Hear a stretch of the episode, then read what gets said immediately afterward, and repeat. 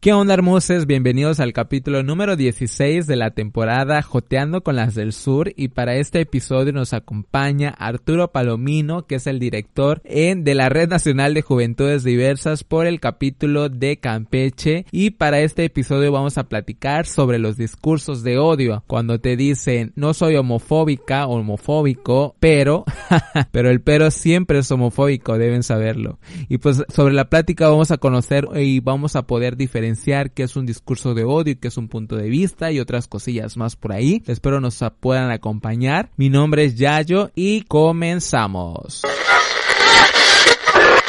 Tiene muchas cosas que contarte. Esta plática está a punto de iniciar. Aquí con Yayo, el podcast.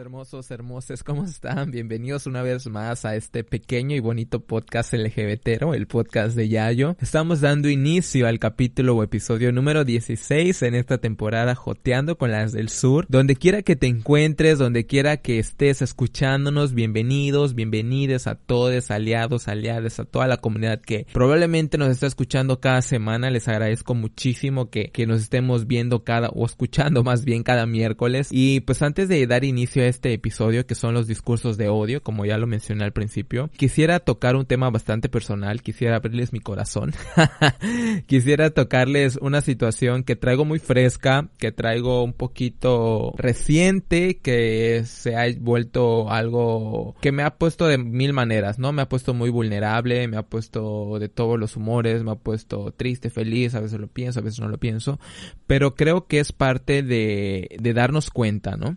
De situaciones que a veces ni nosotros mismos podíamos percibir. Quiero comentarles que hace unas semanas eh, tuve una situación en cuanto a discursos de odio en círculos en bastante cercanos a mí que estuve eh, pues viendo, ¿no? Entonces tuve, tuve una situación de este discurso de odio, planteé una postura mía que a mí no me parecía, pero antes de contarles lo que sucedió, quisiera comentarles que rapidito antes de dar inicio a este episodio, que yo siempre viví y crecí en un entorno donde supuestamente a mí me aceptaba, donde supuestamente se entendía quién era yo, cuál eran mis gustos o cuál era mi orientación, o sea, cuando tú dices, ¿sabes qué? Te acepto, te acepto traes a tu novio, traes a tu pareja, traes a tus amigos gays, a tus amigas lesbianas.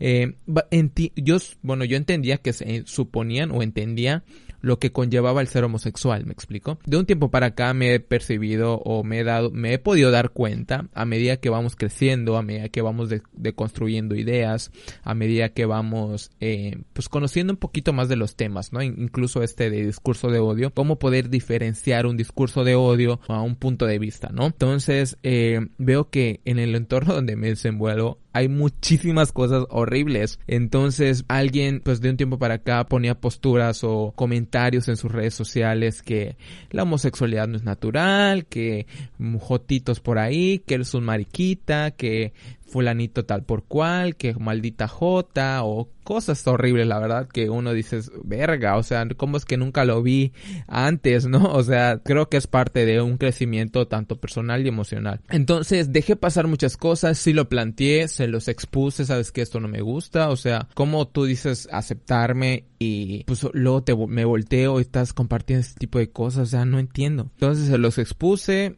me tiraron a loco y no había visto algo similar, ¿no? Algo tan fuerte. Hace como dos semanas, eh, pues alguien muy cercano a mí, que la verdad yo quiero muchísimo, pone una postura, yo creo que a veces las redes sociales exponen o nos, o nos permiten ver cuál es su verdadera postura ante situaciones como estas, ¿no? En la homosexualidad y todo ese tipo de cosas. Entonces, esta persona me pone en sus redes. La homosexualidad o los, las parejas homosexuales no pueden permitir, no se les puede permitir la adopción. La adopción se le tiene que dar al niño en lo que le corresponde por naturaleza, que es un hombre y una mujer. O sea, la, paternidad no se puede estar eh, permitida para atender caprichos o, o lo, lo daba a entender como un capricho o como un deseo de querer ser padres, ¿no? Entonces es algo que me sacó muchísimo de onda porque creo que fue un, mensaje bastante muy fuerte. La verdad, yo cuando lo vi dije, verga, o sea, ¿qué onda? sentí como una adrenalina en todo el cuerpo. Dejé pasar, o sea, pensé, eh, lo eliminé a la persona porque dije, no, no puedo tener a esta persona cerca de mí, o sea, sea lo que sea, tengo que alejar de mí estos pensamientos. Entonces, este, pasó un día y luego yo le expuse, le expuse en el grupo donde me desenvuelvo y está esa persona también. Eh, les puse, ¿sabes qué? O sea, ¿saben qué? Esto a mí no me parece. Esto a mí me parece bastante homofóbico, esto me parece eh, bastante pues hiriente porque yo pensé y yo crecí con la idea de que en este círculo eh, pues sí entendían lo que yo era y a lo que correspondía, que yo tenía derechos, que yo tenía eh, pues cierto tipo de, de, de, derechos que tan me corresponden a mí o que te corresponden a ti como heterosexual. Entonces les expuse esta situación, yo les dije, ¿sabes qué? A mí no me parece, con la idea de que pues supuestamente ellos me decían, no, pues te amamos, de esto y de lo otro, ¿no? Entonces, eh, pues se los expuse con la idea de que diga, ah, pues sabes qué, pues me van a decir, oye, ¿qué te molesta? Oye, ¿por qué no entiendo? O preguntar el hecho de que si te están diciendo que algo está mal, o entenderlo, o saber el, el, el, la raíz del asunto, ¿no? Entonces les dije, ¿sabes qué? A mí no me gusta, con la intención de que ellos me preguntaran, oye, ¿qué está pasando? Cuéntame, ¿por qué está mal? O no sé, algo que haya algún interés de por medio en el querer aprender algo, ¿no? Entonces les expuse, mm, la verdad sí es algo que me dolió muchísimo. Me alejé de ese grupo, uh, los expuse en un grupo de WhatsApp y me alejé. Entonces eh, yo esperaba alguna reacción de alguien de ese grupo y realmente pues no, no pasó nada. Eh, por ahí me enteré que me dieron a entender que pues yo, a mí nadie me había ofendido, a mí nadie me había mencionado en esa publicación. Y es que a veces es eso, es eso que, que a veces somos muy permisivos y a veces tenemos la idea de que hacer un comentario y no mencionar a tu hermano, a tu tío o a tu primo, no es para ti. Pero si yo pertenezco a ese grupo vulnerable, evidentemente es para mí. O sea, me, me, cuesta mucho trabajo que, que, no lo puedan entender y el querer, el no querer, eh, pues aprender este tipo de cosas o entenderlas más bien, no aprenderlas, entenderlas. Pero no pasó nada, entonces eh, en este círculo siempre se ha compartido mucho tipo de, este tipo de discursos de odio, tanto homofóbicos, tanto machistas, tanto de todo tipo y es algo que pues de cierta forma me, me, me deja con un buen sabor de boca el hecho de haber defendido mi postura porque a veces siento que las posturas tibias no ayudan en nada. Y si queremos que eh, nuestra comunidad tenga un progreso hay que empezar desde nuestros círculos más pequeños. Hay que empezar desde nuestro entorno desde que si yo veo algo tienes que decirlo, tienes que hablar, tienes que expresar. Y yo siento que a veces no es fácil porque hasta a mí se me, se me complica mucho el expresar y el ponerme en una postura de alguien cercano, de alguna familia, de, una, de algún amigo y decirle, sabes qué, oye, no me gusta esto porque a veces siento que es un poquito complicado. Hay algunos que se le da más, algunos menos, pero en el trabajo que yo he hecho, tanto emocional mío, el de construir pensamientos, ideas con las que crecí, creo que esto ha sido como un parteaguas para darles a entender, sabes que esto no va y esto sí va. Entonces, sí ando un poquito sensible últimamente, pero yo creo que es parte de un proceso. Eh, entonces, eh, no seamos tibios en nuestras posturas y pues nada, vamos a dar inicio a, nuestras para poder eh, platicar con nuestro invitado el día de hoy, que es el licenciado Arturo Palomino. Él tiene una licenciatura en Derecho y es el director del capítulo de Campeche por la Red Nacional de Juventudes Diversas y es defensor de los derechos LGBTTIQA+. Entonces, vamos a dar inicio a esta plática. ¿Qué onda, Arturito? ¿Cómo estás? Bienvenido. Hola, Yayo, pues muy bien. Hola a todos también que nos están escuchando. Eh, pues yo soy Arturo, ya, ya he participado antes en esto. Ah, y bueno, quiero comenzar pues presentándome como pues, lo que soy, ¿no? Soy un chique de la ciudad de Campeche, me presento como una persona no binaria y pues bueno, de todo lo que voy a estar hablando hoy, pues viene desde esa perspectiva. Perfecto. Es importante aclararlo porque luego no va a salir que salga alguien ahí con una con una situación incómoda. ah, no, lo, lo, aclaro precisamente porque voy a hablar de ciertas cositas que pues también pasan dentro de la comunidad. Claro, así es. Y a veces esos temas no se tocan. Mm, sobre todo. y pues bueno, vamos a empezar el tema del día de hoy. El, el, tema que nos corresponde es el los discursos de odio. ¿Qué onda con los discursos de odio? Que la verdad, ese tema lo traigo muy fresco, reciente, muy en lo personal. Eh, me parece un tema que, que del poco, como te dije, que muy poco se habla y que muy pocas veces nos da miedo como exponer nuestros puntos de vista, ¿no? Pero antes de, iniciar, me gustaría eh, aclarar cómo puedo identificar que, por ejemplo, lo que yo digo es un discurso de odio o es un punto de vista.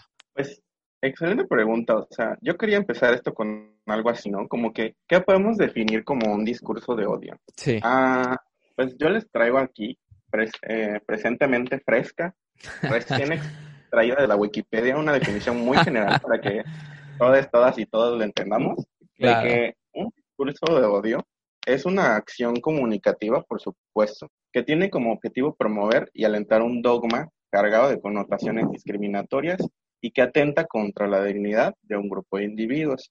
Este discurso es propagado con intención maligna para incitar a quien lo escucha o lo lee a llevar a cabo acciones destructivas en contra de un grupo que generalmente es históricamente discriminado.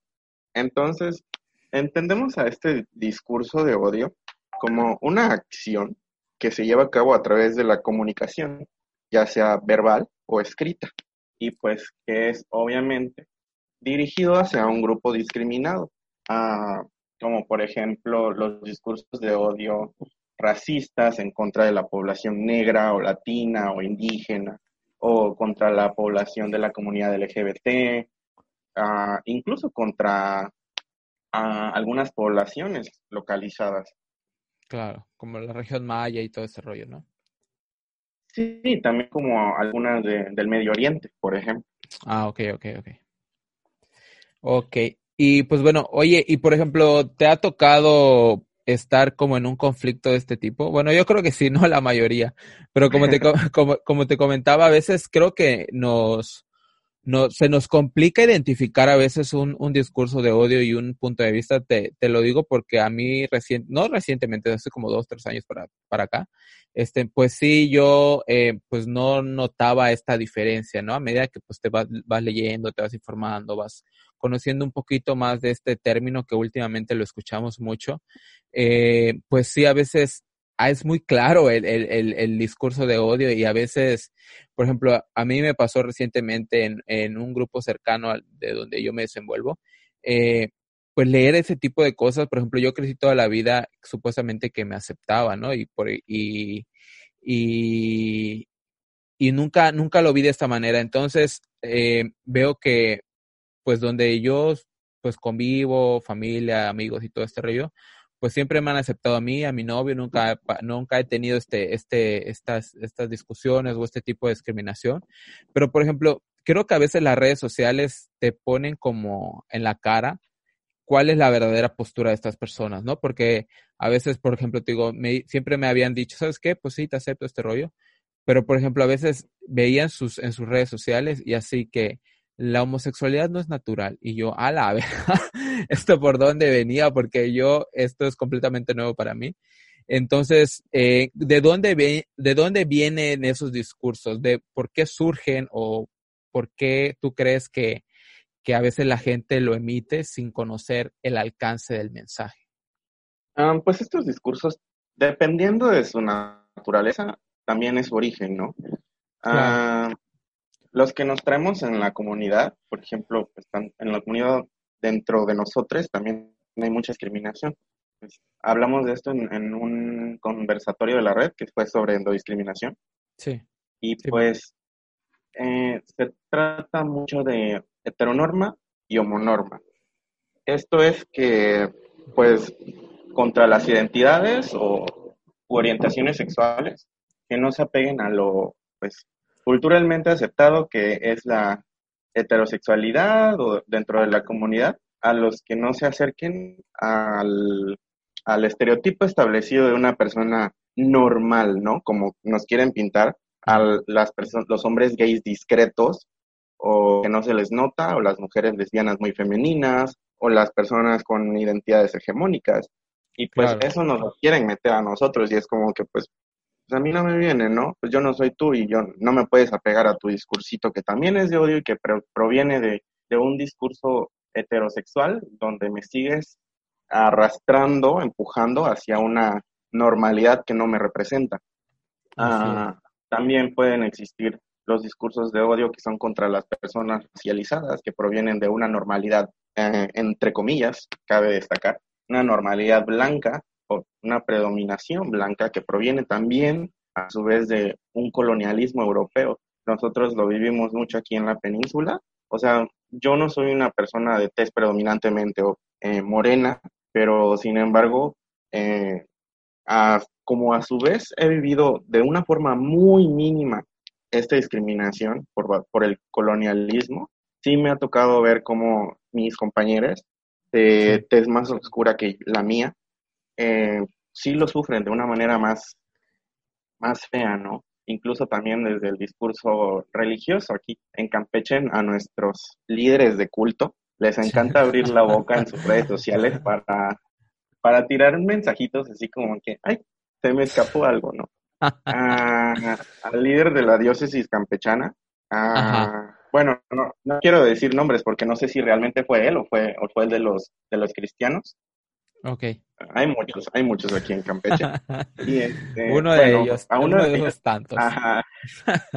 se le escapó decir en sus redes sociales que la causa del coronavirus y que de las pandemias y de los desastres naturales y todas las chingaderas malas que tenemos, es a causa de las personas de la comunidad LGBT y más. Y yo, pues nos quedamos así como que, ahora, como si a mí no me diera esto, como si hubiera algún un temblor o si lloviera, mi casa no se mueve o no se moja. Definitivamente esta gente, ya, ya son personas mayores, hay que entenderlos, ¿no? Como que tienen una perspectiva más, más desactualizada de la vida y para ellos sigue presente en su mentalidad el medievalismo de que somos brujas, brujes, brujos, hechiceros que podemos controlar estas cosas y pues no. Ah, sí me ha tocado ver muchas cosas muy feas, ¿no? Ah, en ámbitos de trabajo también me ha tocado sentirlo. Eh, discriminación en, por parte de diversos órganos del gobierno, ah, incluso por parte del el cuerpo administrativo de mi universidad. Ah, yo, sí, yo estuve a punto de, salirme expulsado tres veces de mi universidad a causa de, de, quien ahora es rector. Me daba clases y pues como que no le gustaba mucho mi identidad y mi orientación y pues se la raba contra mí, ¿no? Y pues desafortunadamente la mayoría de las personas que reproducen estos discursos y que los difunden eh, son personas con, con, voz y con plataforma, ¿no? Ah, ¿quién quisiera que fuera fulano o sotano? Bueno, pues yo la verdad yo no quiero que nadie lo reproduzca, pero ¿quién quisiera que fuera una persona que no tiene difusión Tanto alcance, ¿no? Ajá, o, algún tipo de alcance, pero desafortunadamente no. Son estas personas que se encuentran en, en, en posiciones de poder, que definitivamente aprovechan estas posiciones de poder y las utilizan en contra de personas que por alguna u otra razón Pudiera ser cultural, no, no estoy muy seguro. Yo soy licenciado en Derecho y definitivamente he hecho mis investigaciones, pero no se acercan tanto al ámbito cultural, ¿verdad? Sino legal. Y pues definitivamente podrían ser culturales, pero pues ya estaría más por verse, ¿no? Como con otros, con sociólogos, por ejemplo.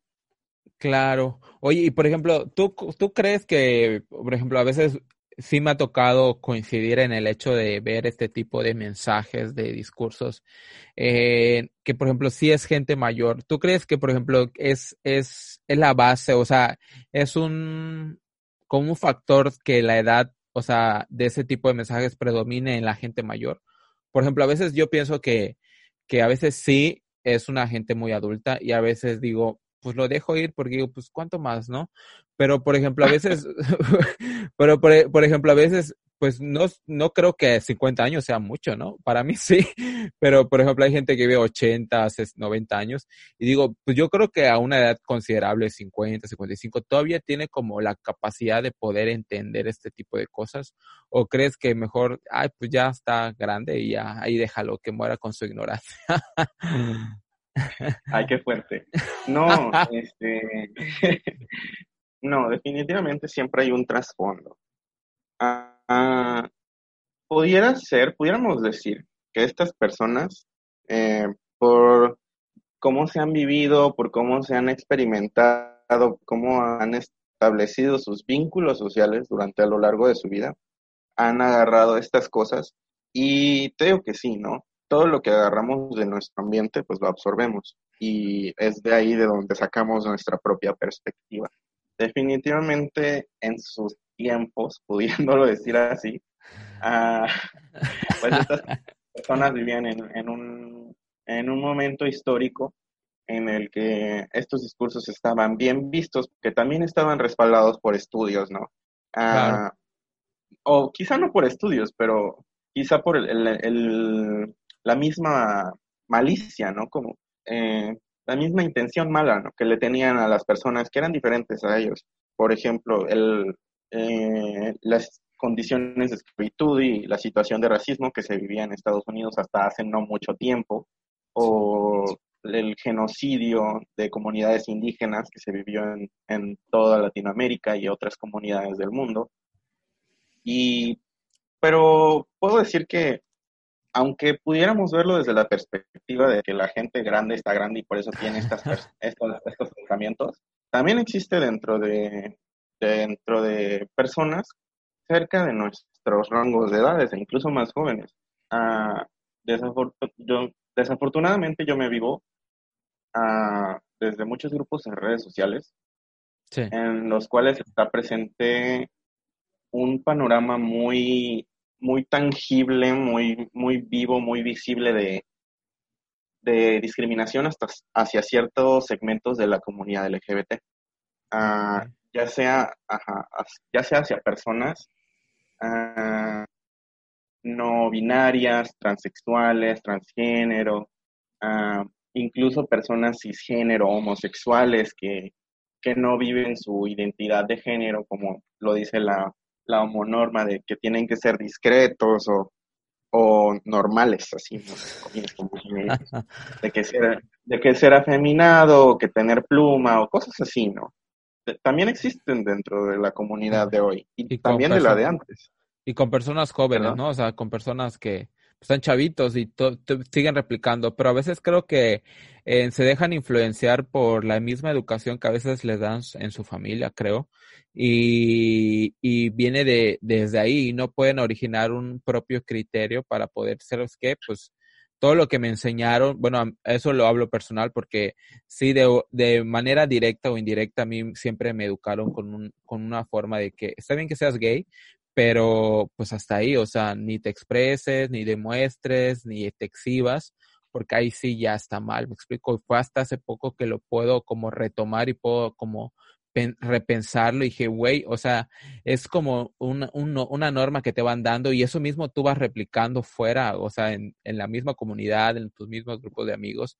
Y creo que a veces igual viene del pensamiento de, de, de la educación que recibes en casa, ¿no? Creo incluso desde la educación que recibimos nosotros, bueno, no educación, sino como que la orientación que tenemos, la construcción de las ideas que tomamos de nuestros compañeros que viven también dentro de la comunidad, pudieran también este, influenciar nuestro, nuestra percepción, ¿no? Y verse como enturbecida por sus mismas ideas retrógradas, digamos así.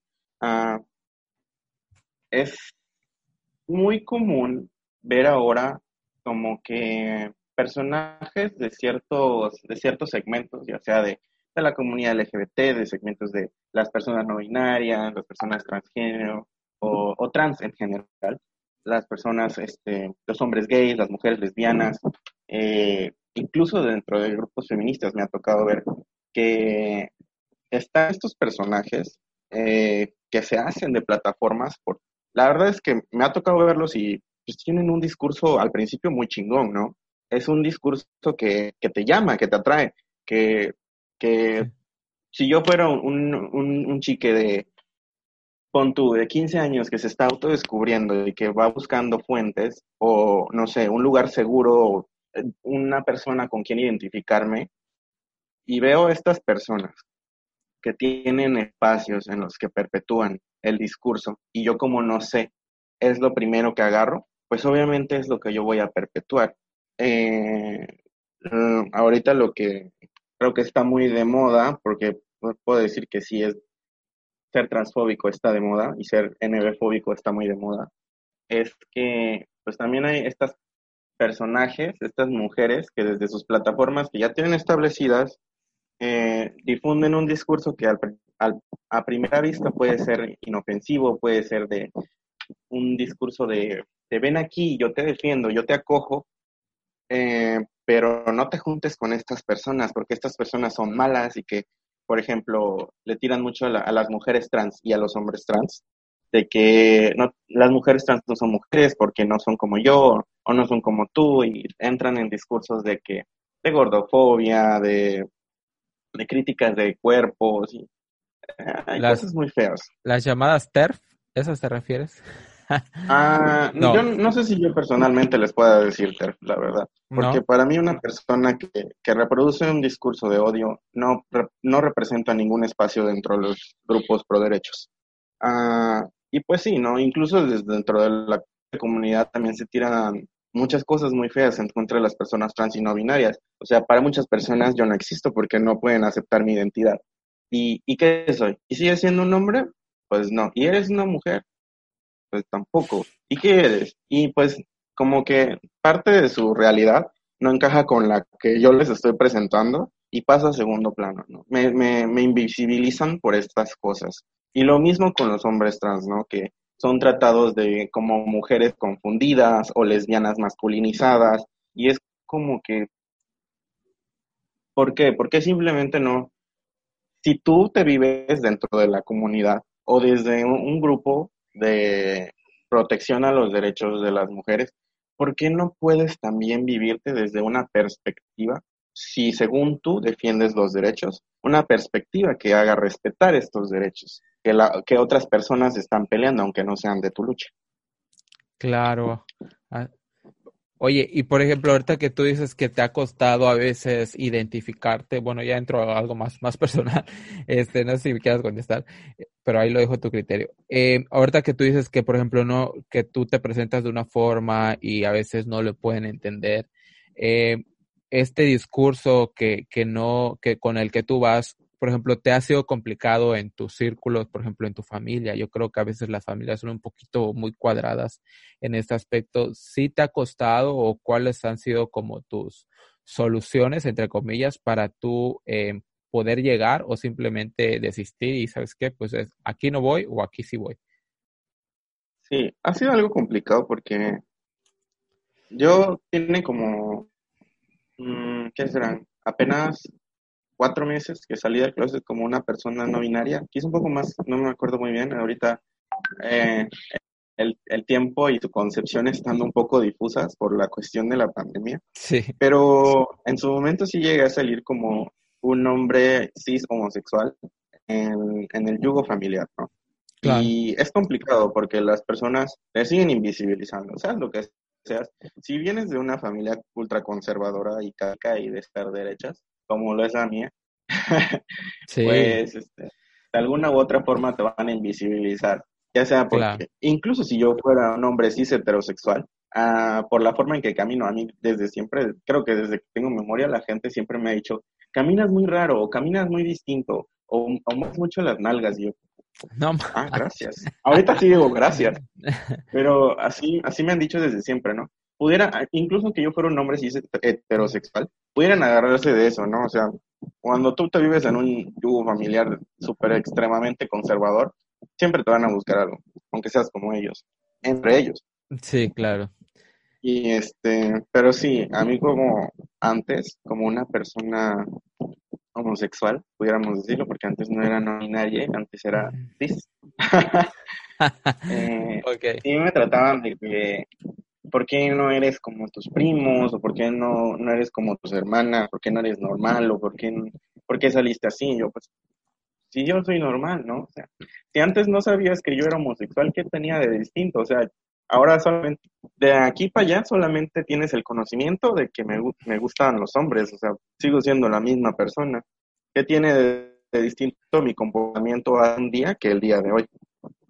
Claro, así es. Y es que, por ejemplo, a veces sí nos marcan mucho esos, esos comentarios. Y, por ejemplo, a mí sí me ha tocado, por ejemplo, te comentaba que hace poco sí me tocó como defender una postura, porque, pues, te digo, así de cierto punto, de un tiempo para acá, sí no le tomaba mucha importancia o no lo podía entender porque no lo veía muy claro pero de un tiempo para acá, dos, tres años, sí lo veo muy marcado y dejé pasar mucho tiempo ese, ese tipo de situaciones, ¿no? Y, por ejemplo, a ti sí te, sí te ha tocado defender tu postura y ponerte como de una manera o, o no sé, como un, como un dilema entre, ¿sabes qué? Soy esto y respétalo o no sé. Sí, definitivamente en su tiempo pues también llegó el momento, ¿no? Como de, tener que defenderme y, y levantar mi, en, ponerme de pie y defender mi terreno, ¿no? Pero llega el momento en el que, pues como todo, te das cuenta de que qué cosas no valen la pena hacer y qué cosas sí. Y me alejé de esas discusiones, o sea, yo realmente hasta el momento uh, no tengo problemas personalmente con mi familia, no sé si mi familia tenga algún problema conmigo sobre ese aspecto, pero pues es algo que yo no puedo controlar, ¿no? Y decidí que si mi familia va a seguir con ese esquema, pues va a ser como que gradual, va a llegar el momento en el que yo me aleje por completo y aunque se queden con esas ideas, pero van a tener una parte de su familia menos, ¿no? Tampoco es como que yo me quiera quedar mucho tiempo eh, soportando insultos, un discursito que a mí no me va, y que yo quiera explicar algo y me digan, es que esto no es así, es que esto es como esto. Y claro. no se vale estar como que siendo señalada. Y sobre todo, ¿no? Como que uh, yo todavía no salgo de clases como persona no binaria ante mi familia porque por el distanciamiento social no nos hemos estado viendo mucho. Ok. Pero, o sea, si fue difícil algo que, de lo que ya tenían como que agarrado, ¿no? Un concepto. Es más complicado. Sí, qué complicado va a ser como que explicarles que yo no me vivo bajo la una identidad binaria o hegemónica como la que ellos piensan. Y pues, supongo que en algún momento llegará el, el momento, valga la redundancia, en el que yo lo tenga que hacer. O no, no lo sé, pero pues puede ser.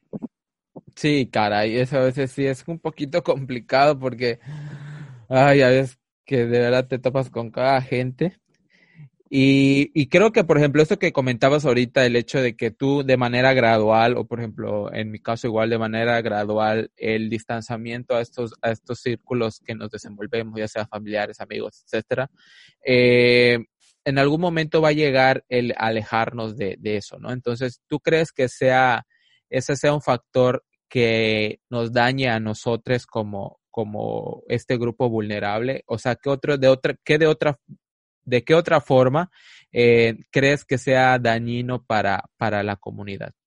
A nosotros. Pues es muy dañino, ¿no? Como que, como te mencioné, las personas que, que difunden los discursos de odio son personas con plataformas y con alcance. Y muchas veces las personas que viven en, en yugos familiares conservadores o que comparten las mismas ideas de quienes difunden estos, estos mensajes, lo sufren más. Claro. distanciarnos más de nuestras familias, pues es, es nuestro principal pilar de soporte, ¿no? La familia. Es, es difícil para muchas personas. Vamos a acabar en situación de calle o de adicciones. Eh, viví una situación ahorita con, bueno, no ahorita, ya tiene unos días que estoy viviendo una situación con una amiga que está en la Ciudad de México, que se tuvo que ir de su casa por problemas de adicción y y esto es derivado de que de problemas familiares a causa de su identidad y su orientación sexual. Y bueno pues es como es una bola de nieve no sí. Dependiendo de quién también sea quien la perciba no a, ella le tocó vivir la discriminación de este, dentro de su casa y esto provocó que cayera en, en una adicción y ahora que esté en situación de calle y pues bueno, también le ha generado algún tipo de problemas psicológicos que no quiere atenderse, pero ese ya es muy su problema. Pero es la realidad de muchas personas uh, dentro de la comunidad, dentro y fuera de la comunidad también, que pues al no tener este pilar, porque pues sus familiares este, perciben y reproducen estos discursos de odio, pues lo sufren, lo, lo, lo, lo sienten y pues por eso se alejan. Ah, pero me, me causa mucho ruido cómo es que el discurso de odio, si antes se hacía como para... Era, es, es, es una herramienta política hasta la fecha, ¿no? El discurso Sí. de odio. Ah, antes se hacía principalmente a partidos políticos o ciertos candidatos, pero como, ¿por qué se transforma ahora en lo que es, no? ¿Por qué llegamos a decir que lo que yo digo no es discurso de odio, sino que es mi opinión, aunque esté basada en un montón de, de agresiones, de entornos tóxicos, de, de, ¿cómo se dice? Aversión, de aversión por un, un grupo de personas. O sea, ¿por qué se transforma en esto? Y muchos documentos académicos y muchos estudiados de- dentro de la materia afirman que, pues, definitivamente esto nace de los problemas raciales que se originan en Estados Unidos, ¿no? Ah, puede ser. Ah, tengo que ver un poquito más porque a mí no me convence eh, que todo sea centralizado en Estados Unidos, la verdad. Porque Claro. definitivamente antes de las historias de Estados Unidos tuvimos muchísimos problemas en Latinoamérica y, y países vecinos que también pues fueron racismo y nadie habla de eso. Sí, Y pues después de tanto tiempo y de tan- de tantas luchas, eh, empiezan a encontrar como que nuevas pobla- poblaciones a las que, que segregar porque no se parecen a mí. Ah, si primero era porque esta persona es no blanca, ahora porque esta persona es no heterosexual, o porque es no europea como yo, o porque es extranjera, o porque es lo que sea. Pero si no es, es como yo, que el grupo pre- predominante de que el hombre heterosexual, cisgénero, eh, blanco. blanco, europeo, burgués, bueno, lo que tú quieras, ¿no? Claro. Una persona, una persona en un puesto de poder. El estereotipo, ¿no? El hombre blanco, privilegiado y nacionalista, ¿no? Basta para eso. Y de que, sí, reproducen esto. Este, hay muchísimas formas desde donde lo podemos ver, ¿no? En, en, al menos en- dentro de México y de América Latina, pues es provocado por, como ya te mencioné, un colonialismo. El colonialismo quiere decir que viene de, que tiene del- su origen en las raíces de la conquista europea. Entonces, aquí en México tendremos muchas cosas, pero las principales son racismo, colorismo, o sea, también personas de, de color se discriminan por, al, o sea, las personas de color más claro a las personas de colores más oscuros, ah, de xenofobia, machismo, misoginia, homofobia, transfobia, hay muchísimas cosas, ¿no? Sí, la verdad es que Eh, es- pues, Sí, dime. Sí, entonces esto se deriva de, de la misma visión de la heteronormatividad y colonialista, ¿no? La europea, de que, de que si no eres el hombre y si no eres como yo, pues ahí te va, échatelo. Claro, así es. Y es que, por ejemplo, a mí me ha tocado ver que, bueno, por ejemplo, los comentarios que, que he recibido cuando trato de, de exponer mi incomodidad ante este tipo de comentarios o en mensajes que, que, que van lanzando por donde van, que, por ejemplo, me dicen, es que, por ejemplo, hace unos, unos días que digo que esto es muy reciente, que le dije, ¿cómo puedes estar replicando estos, estos comentarios, estos mensajes tan horribles, porque estás limitando a muchas personas a un derecho que ellos tienen, deben tener de por ley, que era, era un caso similar como a de, de adopción, parejas del mismo sexo, que no era natural y que este rollo, ¿no? Entonces, a mí lo que me dicen a mí es que, por ejemplo, no es para ti, yo a ti te acepto, pero eh, o sea, cae, cae como en un mensaje de doble, de doble moral, porque ¿cómo. ¿cómo, ¿cómo me vas a aceptar a mí si estás replicando estos mensajes a mis espaldas o en tus, o en tus círculos o este tipo de rollos? O sea, ¿con qué cara vas a ir a, a, a venir a mí a decirme que me vas a aceptar tal cual soy cuando eh, me está diciendo que no es natural nada de lo que yo soy. Entonces me dice, no, es que no es para ti, o sea, no, no es para ti, a ti no te estoy ofendiendo ni nada. Y, es, es como muy complicado hacerles notar el hecho de que estás refiriéndote a un grupo al que yo pertenezco y al que también estás lastimando. Y creo que a veces hay muchos eh, dentro de la comunidad, considero que a veces dejan pasar este tipo de comentarios porque vivimos en el privilegio de, pues es que pues no me lo está diciendo a mí, lo está diciendo a otro, o sea, ¿me explico? Entonces, es, eh, por ahí va la parte de, de no erradicar de raíz, porque deja, dejamos o somos permisivos en el hecho de que, eh, pues eh, se lo dijo otra persona, otro homosexual, otro gay, otra lesbiana, algo así, pero a mí no me lo dijo. Entonces, creo que hay que tener muy, ser muy cuidadosos en el hecho cuando vemos este tipo de cosas, porque aunque no te lo esté diciendo directamente a ti, creo que es más que directo, ¿no? O sea, siento que a veces la misma comunidad no tiene la capacidad, o no, tiene la información más bien, de, de poder entender estos discursos que a veces creo que, por ejemplo, en mi círculo veo que a muchos les cuesta entender y a veces desde su privilegio pues no reciben esta discriminación de las que ellos comentan y eh, de eso se basan, me explico, porque dicen, pues a mí no me están diciendo nada, a mí no me están este, limitando a nada, pero pues perteneces a ese mismo círculo al que, al que le están dirigiendo ese mensaje, ¿no? Sí, eh, con eso de, ser permisivos tienes mucha razón. Ah, sobre todo dentro de nuestros círculos sociales, ¿no? Claro. me ha pasado muchas veces que escucho un comentario machista o misógino de, de, personas, hombres cis gays, y me quedo así como que, mm, ¿no? Ok, esta persona, ajá, lo dijo y ya, lo ignoro porque es, es no, qué, qué, feo decir esto, pero pues es un joto más diciendo una chingadera. Claro. y bueno, este, pues también proviene de las cosas que, que, que, leemos, que absorbemos y que no nos cuestionamos, ¿no? También desde los personajes que seguimos y pues de los cuales obtenemos conocimientos. Ah, es muy fácil obtener conocimiento pero lo cabrón es cuestionárselo, ¿no? Como que la, los líderes religiosos dicen, no, pues mi libro sagrado, mi texto sagrado dice tal cosa, de que las personas homosexuales van a ir al infierno por tal y tal y tal y tal, y nos dan una retafila de, de condiciones, ¿no? Para que nos vayamos al infierno. Hasta parece que tenemos que llenar los requisitos que tenemos para poder entrar al adorno.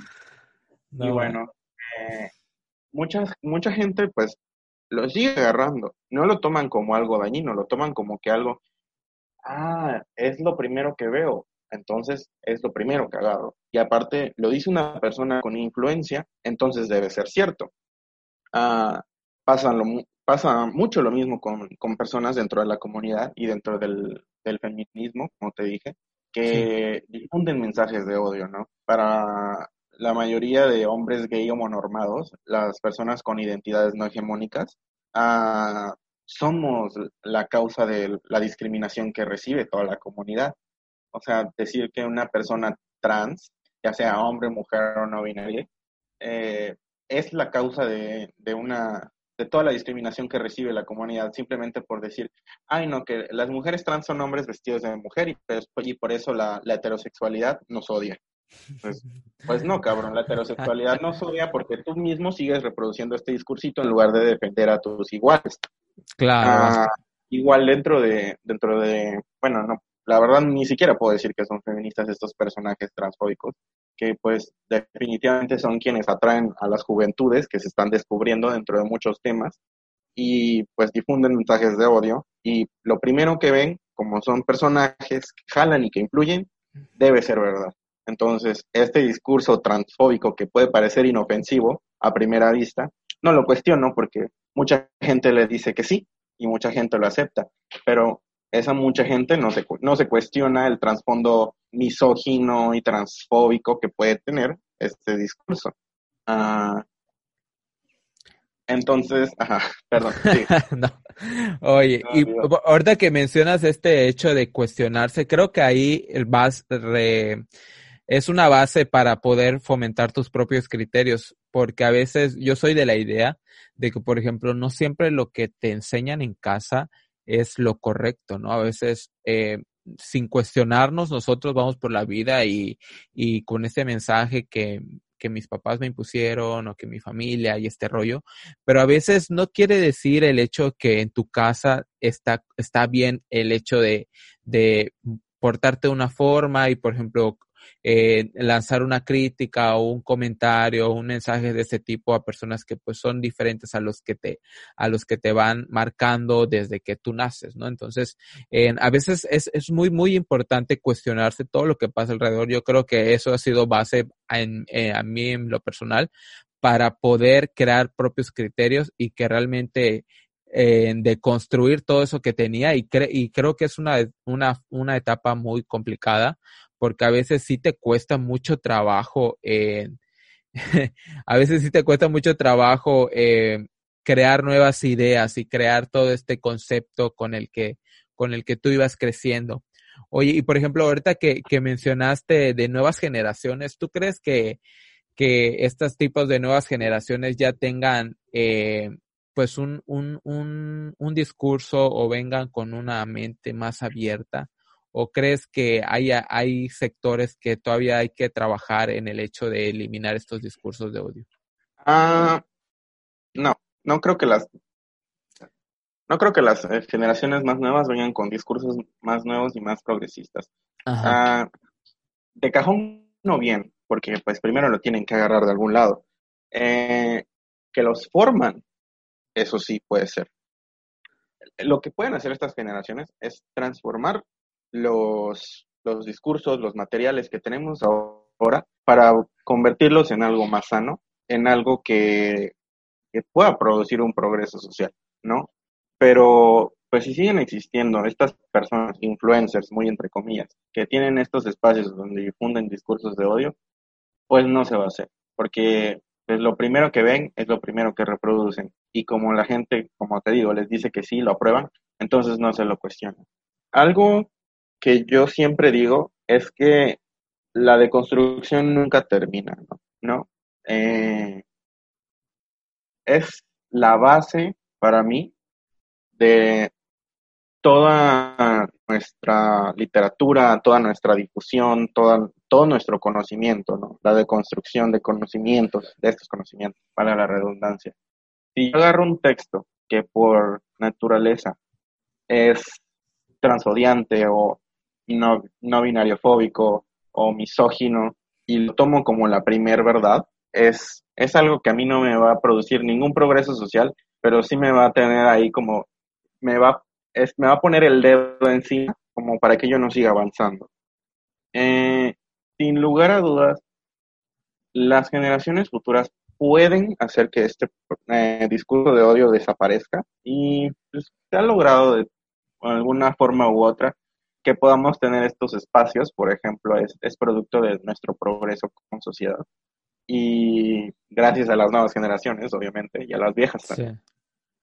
Ah, pero si no, no logramos que las generaciones nuevas tengan conocimientos que las hagan cuestionarse o que las hagan pensar, vamos a seguir ahorita en lo mismo, de que vas a ver a un influencer misógino o a una bloguera siendo transfóbica a una bloguera siendo transfóbica o, un pastor siendo LGBTfóbico o incluso un gobernante discriminando a una persona por su color de piel o lo que sea. Y pues no vamos a poder avanzar. El cuestionamiento pues es la base de todo. Tenemos que tenemos que cuestionarlo para pues poder avanzar. Claro, así es. Ah, pues sí, iba a meter un tema de que Tú dime. De que cómo, cómo perdón, de cómo también influye el defendernos del discurso de odio, no, no abarca como que una privación a los derechos del violentador, ¿no? Ah, muchas veces hemos visto en muchos lados, sobre todo en las redes sociales, cómo estas personas se defienden de que, no, pues, ¿por qué no aceptas mi discurso de odio? Es mi opinión, no es discurso de odio. Ah, no, no soy racista, pero, no soy homofóbico, pero y así tenemos, ¿no? Entonces, como tenemos la definición de discurso de odio, que pues es un discurso, es, es una herramienta comunicativa para atacar ya así como de lleno a, una, a un segmento poblacional generalmente discriminado, ah, la libertad de expresión es un derecho y abarca otros muchos más derechos, ¿no? no podemos hablar de que te estoy coartando tu derecho a la libertad de expresión al silenciar tu discurso de odio, si es un discurso de odio que no, que no aporta, sino que sigue quitando, ¿no? Eh, la libertad de expresión la, es una herramienta nuestra para las personas afectadas por el discurso de odio y con la cual nos, debe, nos podemos defender. Eh, con la libertad de expresión podemos, uh, no sé, usarla para un beneficio de la comunidad periodística, por ejemplo, que pues también es un segmento muy, muy violentado en un país como México, que pues gracias a que ejercen su derecho son, sufren de distintos tipos de violencia. Pues, no es para que tú vayas a decir en Facebook que los homosexuales amanerados eh, le quitan favor a, a, la comunidad con el resto de la humanidad heterosexual, porque pues no, no tiene nada que ver. Allá tú si te quieres seguir entremezclando con las personas que te discriminan, si quieres seguir buscando aprobación heterosis, es muy tu problema, pero yo no. Y tampoco voy a seguir soportando que tú reproduzcas este discurso de odio que también, que me afecta tanto a ti como a mí como a ti. Y pues que no te das cuenta porque pues estás sediento de la atención que estas personas te dan. Sí, es como lo que te comentaba hace rato, que por ejemplo me, me decían, es que eso no, o sea, no te ofendí con mi comentario porque nunca te mencioné ni ah, tu ah. nombre, pero o sea, o sea, me cuesta trabajo entender, digo, siento que a veces a las personas les cuesta más trabajo como procesar todo este tipo de mensajes. Pero el hecho que tú digas un mensaje de que digas, ah, eso es que es que eh, pues no pueden adoptar porque no es natural y que la paternidad es lo que Dios manda, hombre y mujer. Entonces, me estás diciendo a mí que yo no tengo el derecho de poder eh, adoptar porque pues no entro en tu mundo natural. Entonces, te digo, a veces las personas piensan, dices, güey, pues no dije tu nombre o no dije, o no te mencioné ni te etiqueté ni nada, pero pues estás compartiendo ese mensaje que a mí probablemente afuera o en otro lado, a lo mejor no en mis círculos que me voy, no sé, por, por a comprar. pero tu amigo que también se vive dentro de tu congregación también lo va a reproducir en contra de mí. Exactamente, así es. Entonces, es, es muy chistoso. Sí, bastante curioso. Sí, dime. Porque o sea, sí he visto como que a, mí me llama mucho la atención, ¿no? Me parece muy, me parece muy estúpido, absurdo, ¿no? Que, bueno, es mi opinión. eh, Ay, tengamos, que tengamos, sí, qué, feo caso, la verdad. Que tengamos como que ahora mucha difusión de grupos uh, religiosos incluyentes. Uh, estoy en contra de los grupos religiosos incluyentes, pero es mi opinión, así como dicen ellos. Ah, que son incluyentes, pero con, requisitos, ¿no? Soy incluyente, pero no seas así. Mm, eh, despídete de tu homosexualidad, trata de vivirte en celibato, o vives solo, no te cases con nadie. O, sea, soy inclusivo, vente para aquí, mi hermano gay, hombre sí, que busca mi aprobación. pero no sé cómo eres, porque te acepto, pero no te acepto. Pero soy inclusivo, por cierto. Y es como que, eh, ¿para qué existen? Es como que, a mí se me hace muy, muy, discurso de, de terapia de conversión, pero fuera de estas terapias, ¿no? Como que una iniciación de atraer a personas de la comunidad a estos grupos religiosos para que no vivan su vida como eh, como ellos mandan, ¿no? Sino como que, como lo dice Dios, de todas formas, que Dios es inclusivo aunque diga que hombre y mujer, y que hombre con hombre se va al infierno, y etcétera, etcétera, etcétera. Pero pues... Y es que... Eh, es algo que tenemos que hablar con nuestros compañeros y ayudarlos, ¿no?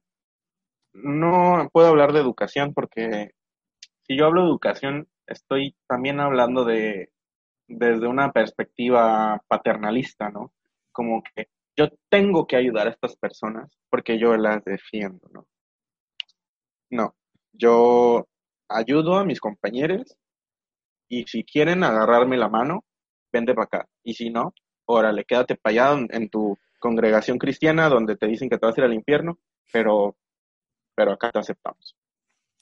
Sí, y es que es curioso porque por ejemplo, hace como un mes más o menos me tocó platicar con un, en un grupo de WhatsApp donde estamos eh, miembros de la comunidad.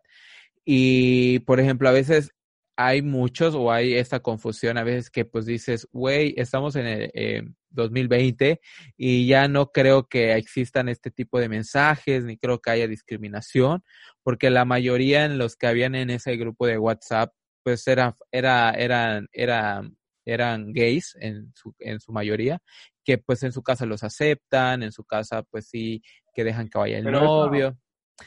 Eso, no tiene nada que ver, o sea. Sí, ajá. Que, tú vivas dentro de tu burbuja privilegiada, aunque seas parte de una comunidad discriminada históricamente, no quita que en cualquier momento a alguien se le reviente una vena en el cerebro y se le ocurra discriminarte de la noche a la mañana. Exactamente, exactamente. Eso, Sí, dime. ¿Cómo hay gente que se atreve a decir que esto no existe cuando lo vivimos incluso dentro de esta pandemia? Ah, aquí en Campeche, de, no sé si, pues obviamente muchas personas supimos del, del asunto del aborto en Veracruz con la Suprema Corte. Ajá. Hubo, hubo marchas, o sea, marchas de gente provida en plena pandemia para, para orar y para presionar al, al, al, como que a las autoridades, no sé, de alguna manera, para que no prueben el, esta iniciativa de aborto. Y es, es ¿cómo, cómo, cómo, no, ¿cómo no se dan cuenta? O sea, acá está esta madre. Tenemos esta chingaderota enorme. Parece que todos tenemos un, un letrero en la frente con la publicidad del Frente Nacional por la Familia y la gente no lo ve. O sea, está aquí esto activamente coartándonos de nuestros derechos o sea, para estas personas, si tú vives en un, en, si te vives dentro de una espiritualidad y dentro de uno de estos grupos de, de religiosidad diversa, eh, no existes. Y si existes es para chingarte, porque no eres como ellos. Hermano, hermana, hermana, ¿por qué estás aquí? Con los, con los desviados, con los enfermos, con, con eses, con esas personas. y es, porque, puedes estar aquí con la heterosexualidad y la cisgenereidad, negándole derechos a tus hermanos y hermanas, porque ven, aquí. Claro, y, algo muy visible que, que, por ejemplo, me tocó comentarle aquí en este grupo, que, por ejemplo, algo muy evidente es entrar a una publicación homosexual y ver la retafila de comentarios que están ahí al, al, en su mayoría todos son homofóbicos. Por ejemplo, hace unas semanas mi novio se peleó con unos chicos porque estaban agrediendo a un chico que subió una foto maquillado y los güeyes así con su homofobia y comentándole que es un joto, que es un no sé qué tal por cual, y mi novio ahí David es comentándolo, ¿no? Tratando de defender al chico este.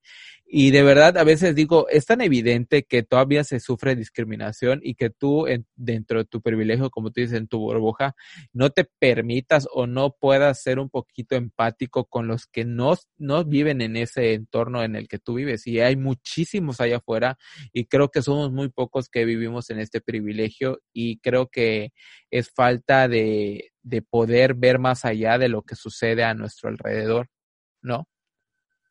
Y también no es solo eso, sino que mm, yo hablo no solamente de no reconocer la violencia, sino como de llevarlo más allá y de reconocerla y minimizarla. O sea, es como que es la situación, ¿no? Que vivió tu novio al defender a este chico, de que, o sea, ni siquiera lo ignoran, es, es lo, lo rebajan a una broma. Sí. Como que, ¿por qué estás viendo esto? Es algo que si a ti te dijeran, tú dices, ¿es una broma? ¿O no es tanto una broma? Uh, al menos así me pasó a mí. Yo, yo debo admitir que en inicios también tuve formaciones un poco pendejas con el perdón de la palabra censura, lo pone un bip. ok.